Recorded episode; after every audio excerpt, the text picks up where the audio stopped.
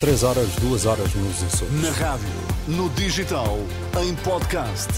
Música para sentir, informação para decidir.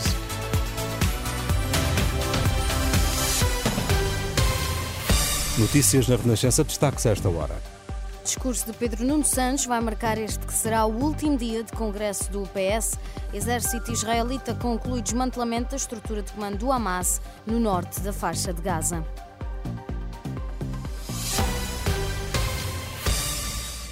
O segundo dia do Congresso do PS terminou e os trabalhos são retomados este domingo às 10 da manhã, com a discussão da moção de Pedro Nuno Santos, que faz o discurso final à uma da tarde. O que se espera desse discurso é o que avança a editora de política da Renascença, Susana Madureira Martins. E é esperado que seja uma intervenção mais programática, esperam-se propostas concretas, embora alguns socialistas com quem fomos falando ao longo do dia até achem que Pedro Nuno Santos, o líder socialista, nem precisa de abrir muito o livro para não se comprometer muito. Era bom que o líder do PS evitasse também um pouco este Congresso. Até agora não houve um momento realmente arrebatador. O discurso de abertura não levantou propriamente os socialistas e ninguém na sala e o ambiente tem de facto sido algo morno. Este sábado, eh, Pedro Nuno concentrou muito as críticas à direita e não disse também, o que é significativo, não falou uma única vez dos parceiros de esquerda da Geringonça, do PCP ou do Bloco de Esquerda. Portanto, não se comprometeu e não disse o que fará no pós-eleições e vamos ver se Pedro Nuno Santos eh, vai optar ou não eh, também por este domingo deixar a questão da governabilidade e da relação com a esquerda para a campanha eleitoral ou se deixa a coisa clara no discurso de amanhã. A jornalista Susana Madureira Martins, uma das jornalistas que integra a equipa da Renascença que acompanha este progresso do PS, que termina já este domingo.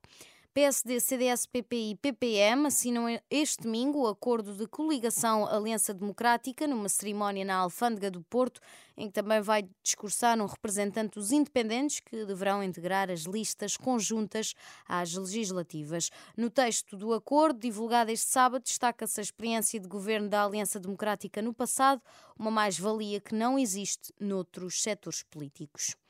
Num plano internacional, o exército israelita concluiu o desmantelamento da estrutura de comando do Hamas no norte da faixa de Gaza.